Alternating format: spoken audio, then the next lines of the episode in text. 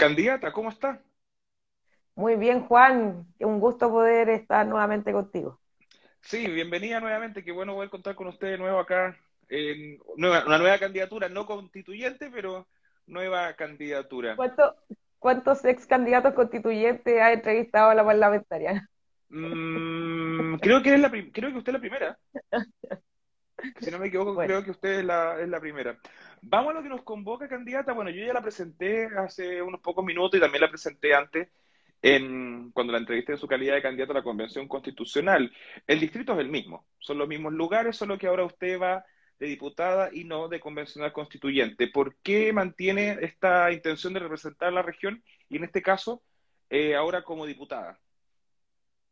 Sí, bueno, conversamos hace meses atrás, me acuerdo que me entrevistaste justo cuando, después de la pausa, ¿no? Justito en esa pausa que tuvimos cuando se extendió la, campaña. Eh, mira, yo tengo 31 años eh, y creo que tenemos como la misma edad. Y, nos tocó, a mí me tocó estar en la Revolución Pingüina del 2016, en la movilización estudiantil, justo a Gabriel Boric, lo conocí de hecho acá en un, confet en la universidad de mi región, yo era presidenta del Centro Estudiante de Derecho. Para el movimiento feminista fundamos la Asociación de Abogadas Feministas y hemos estado empujando esta lucha la mitad de nuestra vida. Teníamos muchas ganas de poder representar las banderas de las regiones, de las mujeres y de las diversidades sexuales en la Convención Constitucional. Estuvimos cerca, muy cerca eh, de poder llegar, eh, fuimos quinta mayoría de 43 candidatos, eh, incluso obtuviendo más votos que la tercera persona que ingresó a la convención, acá solo se eligen tres. Y bueno, en esa, en esa misma gana de poder estar a disposición de, de los cambios que hay que hacer en el país, ¿no? a, a, mí, yo estoy en política desde los 15 años, de los 16 años, de como te contaba tampoco se me va la vida a lo electoral, ¿no? Pueden estar en distintos roles, pero en este momento además existe la posibilidad de, poder estar a disposición, así también lo ha decidido la gente con la que trabajo, las organizaciones con las que trabajo y el partido político también en el que milito, que es Revolución Democrática. Ha, pasado harta agua bajo el puente desde la última vez que la entrevisté. Ahora tienen un candidato presidencial de su coalición eh, de cara a la primera vuelta de, de noviembre y hoy día la encuesta se propuso en primer lugar. Eh, ¿Cómo ve usted la candidatura de Gabriel Boric, que es su, el candidato de su coalición y que me imagino que usted vota por él? Sí, por supuesto. Y además me tiene muy contenta eso, ¿no? Eh, mm. eh, es muy ameno poder tener una candidatura presidencial que, convoca, que me convoca, ¿no? Que convoca obviamente en el lugar de donde yo acciono políticamente me siento muy contenta también y muy agradecida de poder ser parte de ese elenco que pretende acompañar también el futuro gobierno de transformación de Gabriel Boric desde el Congreso y desde las regiones, ¿no? Gabriel es un hombre de región que creo que eso lo entiende y lo sabe muy bien, ¿no? Sobre todo en una región extrema. Es, es, eh, es raro igual, ¿no? Estar liderando la encuesta, normalmente desde el Frente Amplio estamos acostumbrados a ser el, el, el el que está atrás, ¿no? El que dice que no tiene posibilidad de llegar y ahora está liderando la encuesta, pero esto en realidad solamente debe recargar la energía para continuar, para continuar trabajando desde las convicciones que tenemos. Acá ninguna elección está ganada, la elección la deciden las personas el 21 de noviembre próximo. Candidata, y en relación a la, a la relación que tiene el Frente Amplio con el Partido Comunista. Ha tenido roces en su momento por distintas razones, entre los candidatos, entre algunas posturas, por ejemplo, el cuarto retiro. Eh, ¿Cómo están las relaciones allá en su región entre el Frente Amplio y el Partido Comunista? Uh, chan chan, ¿no? no, tenemos, es que esta era de las regiones fuertes del Partido Comunista, ¿no? Sí, pues, eh, por eso me pregunto también, es una región clave para el Partido Comunista. Sí, sí siempre trato, además yo en lo personal, de, con muchos nos venimos encontrando desde hace muchos años, ¿no? Yo, yo soy, en realidad, eh, los cuatro candidatos a Pro Dignidad, los cuatro fuimos candidatos, acá solo son cuatro candidatos por lista, los cuatro fuimos candidatos en la elección pasada, ¿no? Uno a gobernador, otro alcalde y dos a constituyente. Y yo, si bien soy la más chica, más chica ya no soy tan chica, pero la más joven de, de los cuatro, eh, algunos quizás tienen varios, algunos par de años más, pero nos venimos encontrando igual en la lucha hace tiempo. Y al menos de mi parte, el debate siempre va a ser desde la idea y sobre todo entendiendo que el enemigo está en otro lugar, en otra vereda de la política. Si bien podemos tener diferencias, eh, obviamente no militamos todos en el mismo partido, incluso algunos son independientes, pero pero finalmente hay algo que nos está uniendo en este proyecto de Apruebo Dignidad y creo que esa señal también se ha demostrado a nivel nacional y al menos acá a nivel local eh, también estamos tratando de manejarla desde la mesa política Apruebo Dignidad, desde la construcción del comando de Gabriel Boric y esperamos también mantener ese ánimo eh, eh, cívico, de, ¿cierto? De, y que, en realidad poner la democracia por delante en, el debate parlamentario que se va a iniciar ya la próxima semana de forma oficial. ¿Qué los une? Nos une la idea de poder eh, transformar Chile y sobre todo de establecer un nuevo modelo de desarrollo del país, ¿no? O sea, mm. si hay algo que también eh, nos une nuestra convicción de poder cambiar este modelo eh, neoliberal y, poder avanzar hacia ese Chile más verde, regionalista y, feminista también. Candidata, usted ha tenido una trayectoria pública, por así decirlo, en, cuanto a las causas que abarcan la diversidad sexual. Actualmente, la, Cámara de Diputados aprobó en general el proyecto de matrimonio igualitario y a todas luces se indica que a fines de este año o a principios del próximo, la ley de matrimonio igualitario con adopción va a ser una realidad en nuestro país, siendo esta una de las luchas quizás más emblemáticas eh, de la diversidad sexual. Yo le pregunto, después de ese proyecto de ley ya aprobado y promulgado, ¿qué queda en pro de la diversidad sexual desde el punto de vista legislativo? Porque usted quiere ser diputada. Sí, bueno, el, matrimonio igualitario y, la, y, la, y sobre todo la adopción, eh, y los, derechos filiativos y la adopción, ¿no? Que está incluso para mí como un poco antes, incluso el matrimonio, tengo hartas amigas eh, que han formado sus familias, ¿no? Eh, diversas, con dos madres, una amiga acá de, de tener un, un, hijo, por ejemplo, ¿cachai? Y, se sienten en segunda clase también, ¿no? Porque ese hijo no lo puede reconocer nadie, ¿no? A pesar de que es el hijo de los dos. Eh, eh, claro, pero el, Estado pero el, Estado reconoce solo a una madre, a la, biológica, digamos. Exacto, a la, a, la, a, la, que gestó, ¿no? Entonces, eh, es complejo y, lo veo, veo esa, esas frustraciones y me da mucha lata además que una de las principales retractoras del proyecto es la senadora de esta región, Lucia Bensperger que entiendo que, al final se, dio vuelta y votó... que, se, mandó unas frases atroces eh, para el bronce. Sí. ¿Te acuerdas cuando dijo lo de la paridad? Dijo, estaban peleando la paridad la semana pasada, pero en la familia no quieren paridad, no quieren hombre y mujer, quieren dos mujeres y dos hombres. Sí, no, sí, es una cuestión así como amiga, ¿qué onda? Pero bueno, volviendo a... Yo la he invitado, yo le digo, por favor, venga a, conocer, le invito a conocer la familia homoparental y lemoparental de esta región. Pero esa es solamente una de las tantas luchas, ¿no? Nos, siguen matando, nos siguen discriminando, es importante que avancemos hacia un país eh, que pueda eh, efectivamente establecer principios de igualdad y no discriminación importantes y la constituyente tiene, tiene harto que decir, ¿no? La, la, constituyente esperamos que a nivel constitucional se establezca un principio de igualdad y no discriminación, ahí vamos a ver cómo se va a dar esa discusión, yo soy de la, de la tesis que se debiera eh, establecer categorías sospechosas eh, que se llama de discriminación, ¿no? Técnicamente se establece como categoría sospechosa, ¿no? Como habrá discriminación especialmente en estos casos, ¿no? No, es taxativo, pero, pero que se establezca en ciertos casos es lo que la orientación, identidad y expresión de género debiera estar establecido. Algunos creen que no, que debería ser más abierto y eso va a ser una discusión que se va a dar en el fondo. Y esperamos que a este Congreso también le toque materializar ese principio, ¿no? Si no está en el principio constitucional, en la nueva constitución también vamos a tener que avanzar en las leyes. Sabemos que la ley Samudio es una ley que si bien eh, siempre vamos a, celebrar y, a, señalar como algo positivo el avance, ¿no? Pero sabemos que también falta mucho. El tema de la ley Samudio, primero, eh, el tema de la tramitación es muy engorroso, ¿no? Eh, la persona ¿En, qué realidad tiene que terminar contratando un abogado en una tramitación en el juzgado civil, en los tribunales de letras, ¿no? escrito en el procedimiento arcaico que existe en los tribunales de justicia, o sea, habría que eh, facilitar como la burocracia en torno a la ley Samudio. Claro, de hecho uno en la práctica a veces prefiere interponer un recurso de protección antes que, eh, si es que te podí, si podéis justificar algún recurso de protección, es más fácil un recurso de protección que la ley Samudio, que además tiene como sanción solamente una multa. ¿no? Y la agravante, obviamente, porque también en la ley Samudio incluyó un agravante en los delitos penales, ¿no? Pero también necesitamos que finalmente la incitación al odio, como la hemos escuchado muchas veces para la persona que tenemos una orientación sexual distinta y para qué decir la persona de identidad sexual eh, eh, distinta, es importante también establecerlo como, como, delito. A mí me cuesta ser punitivista, pero creo que en algunas cosas es importante por establecer esto ya como, a veces la, ley igual ayuda a ordenar la, convivencia civil, ¿no? Ojalá que también cambie switch eh, más profundo, pero la ley ayuda a ordenar esas reglas de convivencia. Mm. O sea, para hacer raya para la suma, desde el Congreso usted impulsaría una especie de profundización de la ley Samudio?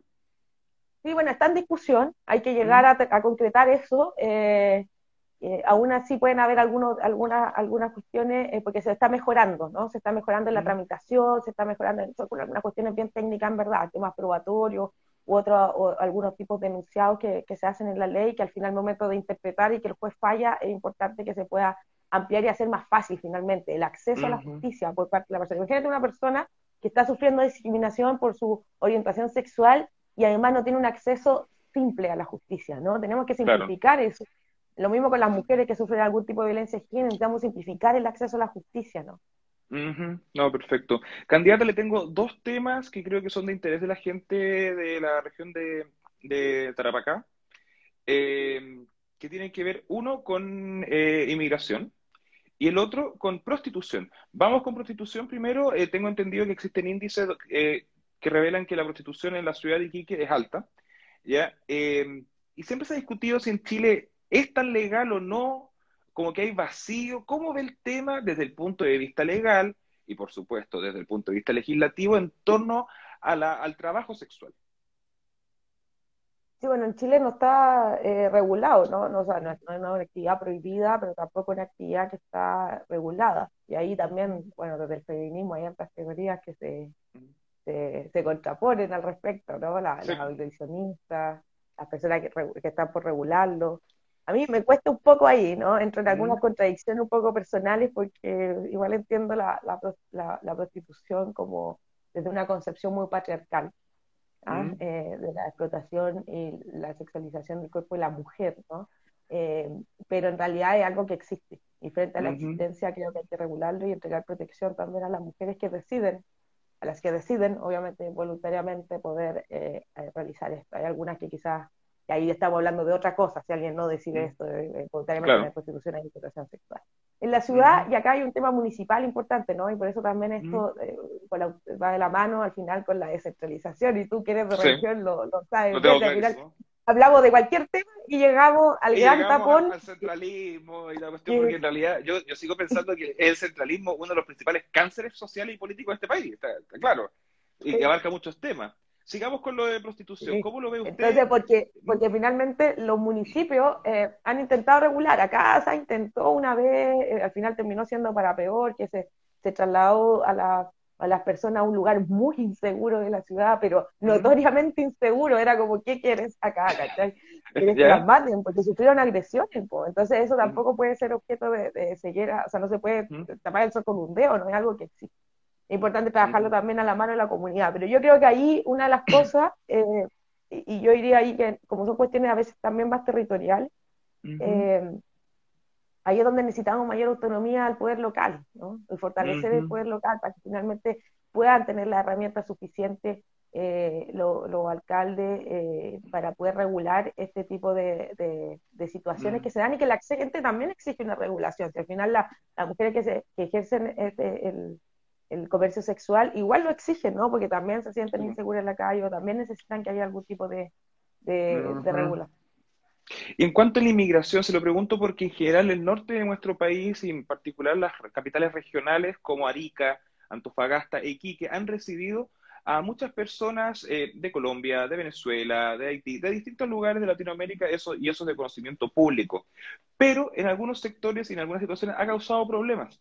En algunos vecinos del sector eh, y, de los chilenos. Esto es un problema no solo legal, sino que también un problema social del chileno de tener que abrirse un poco más a otras culturas y a otras realidades. ¿Cómo lo ve usted y cómo ve la situación también de la inmigración en Chile? ¿Qué se puede hacer desde el Poder Legislativo en torno a eso? Bueno, uno de los temas latentes es la región de Tarapacá. Sí, le mm. preguntamos seguramente a la si salimos, un día podría mm. venir a reportear acá, ¿no? Quiero recorrer el norte, me falta el norte, yo creo que tengo, tengo que mandarme un tour. Juan Vallejo ahí reporteando en la calle, vamos a salir del Instagram, ¿no? Si reporteamos seguramente en la calle y le preguntamos cuál es el problema ¿Mm? te aseguro que va a ganar migración, ¿no? Y en eso no hay ninguna duda. Y frente a eso, la respuesta desde nuestro lugar, desde el Frente Amplio, también es una sola, ¿no? Nosotros también queremos una, una migración segura, ordenada y regular porque acá hemos tenido, eh, eh, y acá de nuevo la señora Elizabeth que yo varias veces le contesto a través de la prensa, eh, y trata de caricaturizar el Frente Amplio, caricaturizar a, los que estamos en esta deriva política, señalando que nosotros fomentamos la migración irregular, y eso en ningún caso. La migración irregular no es algo que le favorezca a los migrantes ni a quienes vivimos en este país, ni a los nacionales, ¿no? A nadie le hace bien la migración irregular. Eh, entonces, frente a eso, como eh, señalo de nuevo, migración regular, segura y ordenada. Pero si hay algo cierto, la respuesta que ha tenido el gobierno con la migración, porque la migración no hubo un problema, ¿no? El problema es la irregularidad. el problema no son los migrantes, es la condición en que ingresan, ¿no? La migración ha sido un eh, problema, claro, es el, es el modo en el cual llegan, por así decirlo. y, y, frente a eso, el, respuesta el gobierno no ha planteado una solución. La solución del gobierno ha sido la prohibición y la expulsión.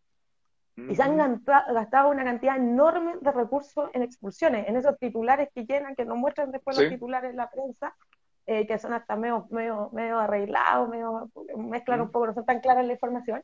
Eh, y, y, claramente no se ha solucionado el problema. Estamos llenos, estamos llenos aún, la migración ha aumentado en las últimas semanas. Estuvimos un tiempo sin, eh, sin notarla, porque sigue pasando, ¿no?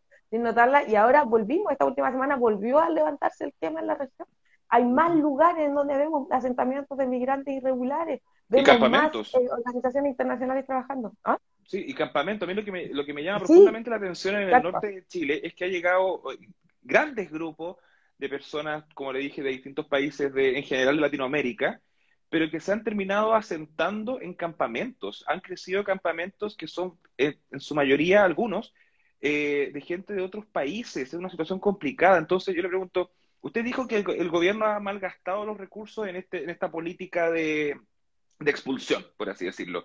¿En, ¿En qué se debiesen gastar esos recursos frente a este problema según su criterio?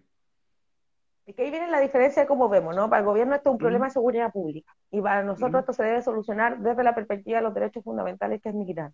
Y además tenemos que hacer otra diferencia, que es la migración y la movilidad forzada.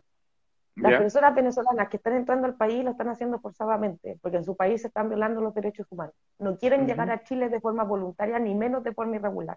No pueden acceder a una visa en su país porque la corrupción es tan enorme que cuesta mil veces más de lo que ganan en un mes. Es imposible. A, no ser que mande, a no ser que mande una platita por ahí para que le haga la cuestión rápida. No, entonces, eso primero, porque a veces se plantea desde el oficialismo como que las personas voluntariamente entran en estas condiciones. Por otro lado, se mezcla con la gente que tiene unos antecedentes, ¿no? Eh, eso siempre está regulado en cualquier país del mundo, en cualquier país del mundo, pero si cometiste un hurto hace 40 años, obviamente que no te pueden prohibir migrar por el resto de tu vida. Eh, pero, pero obviamente que si hay antecedentes que se están cumpliendo, eso siempre va a pasar. O si hay algún extranjero que cometa algún delito en el país, en este, en este territorio, va a ser investigado, perseguido y eventualmente condenado. ¿no? Ese es el tema, hay que mezclarlo, pero la, pero la señora extranjera que trabaja, la que tú le vayas a comprar el negocio, que tiene dos, tres pegas, ¿por qué necesitas expulsarla? ¿Por qué no podemos regular esa situación ¿no? y mejorar sus condiciones? Porque paga las cotizaciones porque también genera un beneficio a la, a la, a la, a la, a la sociedad, ¿no? Contribuye en ello. Acá ha sido tan difícil el gobierno, Juan, a mi parecer, que el, año pasado vinieron los ministros dos veces. y todos, todos, todos. Y hace un par de semanas el alcalde de Colchano estaba pidiendo una mesa de trabajo. O sea, partamos de eso. ¿Cómo no se ha armado una mesa de trabajo con los alcaldes, que son los que están sufriendo esto en primera persona, con el actual gobernador regional, con el, y obviamente con el delegado presidencial y los ministros de las carteras respectivas, más las organizaciones sociales y organizaciones internacionales que tenemos instaladas en la región, para poder buscar una solución humanitaria y justa para todos y todas, ¿no? Yo no creo que Chile además se deba llevar el peso de todo esto, porque esto, o sea, insisto, acá hay un tema de los de las personas de Venezuela, que son los que están llegando en mayor cantidad, ¿no? Por otro lado, han sucedido otras cosas, que como las fronteras han estado cerradas, eh, también han incentivado la migración irregular en el sentido de que hay gente de Bolivia que tiene familiares en Chile, por ejemplo. Entonces hay personas que vienen a ver a su mamá acá cada tres meses. Siempre lo han hecho. Y ahora, como están las fronteras cerradas, han entrado a forma irregular. Igual raro. Y no, a mí me llaman la asesoría, ¿y cómo lo hago para quedarme? Y bueno, con la nueva ley que todavía no entra en vigencia está durísimo, está durísimo, ya no se va a poder regular una situación cuando entraste por paso no habilitado. Así de simple, no se va a poder eh, arreglar. Pero insisto, conversar con todos creo que ha faltado eso y derechamente evaluar la política que se ha dado, que a mi juicio no ha resultado la, la solución de la prohibición y la expulsión. O sea, en resumen, para la gente que nos está viendo, usted sugiere que para mejorar, digamos, este problema en cuanto a la inmigración irregular, habría que cambiar el punto de vista y no enfocarlo como un problema de seguridad pública. Es que no es lo central el problema de seguridad pública, ¿no? Eh, lo central es los derechos fundamentales de las personas cuando están entrando en, una, a los migrantes, cómo podemos garantizar también una migración regular y ordenada, ¿no? Y la forma de garantizarlos no es la expulsión directamente. ¿No? También, insisto, no es que vamos a abrir la frontera, bueno, esa es otra discusión, deberían o no existir fronteras, eso mm. es otra, no, ahí, nos vamos, ahí nos vamos a embolar en filosofía política, eso puede pero, pero yo lo que sí insisto es que la política del gobierno ha fracasado, por lo tanto se debe buscar políticas distintas. La semana, ayer el gobernador regional estableció una mesa, eh, luego de, varias semanas y esperamos y vamos a estar vigilantes de esa mesa y ojalá pueda traer soluciones a, la, a los migrantes y sobre todo también a las personas que vivimos en, la región. Perfecto, candidato, en virtud del tiempo que va terminando, eh, hablemos rápidamente de descentralización o regionalización.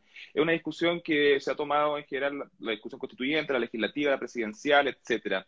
Pero parecieran haber distintas vías de cómo aportar a esta descentralización. Algunos sugieren que habría que darle más atribuciones al actual gobernador regional e incluso eliminar la, la figura de delegado presidencial. Hay otros que sugieren que debiese apuntar a una más autonomía de las municipalidades para que tengan más atribuciones y facultades para poder controlar sus zonas. Desde su punto de vista, ¿por dónde debiese inclinarse la balanza en pro de un país descentralizado?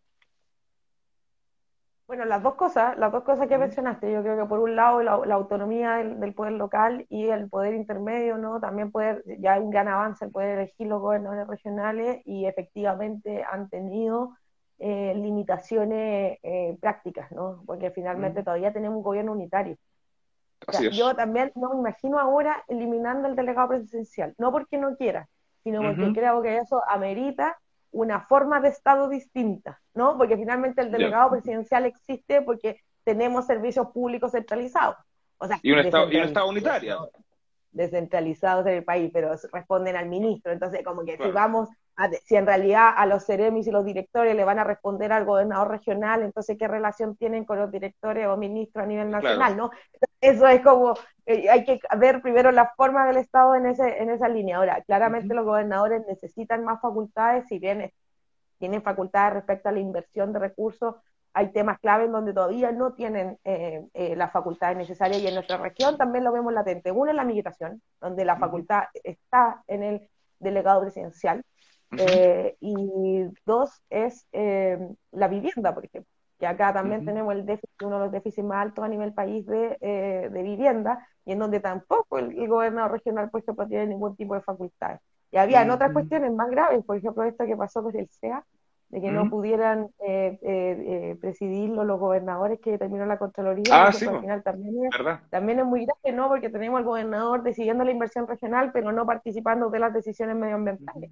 Así que también hay compromisos legislativos en esa área de poder ir avanzando, lo que yo creo que también se va a terminar. Yo creo que vamos a tener que dividir el próximo gobierno y el próximo Congreso. Bueno, algunos dicen que vamos a durar dos años.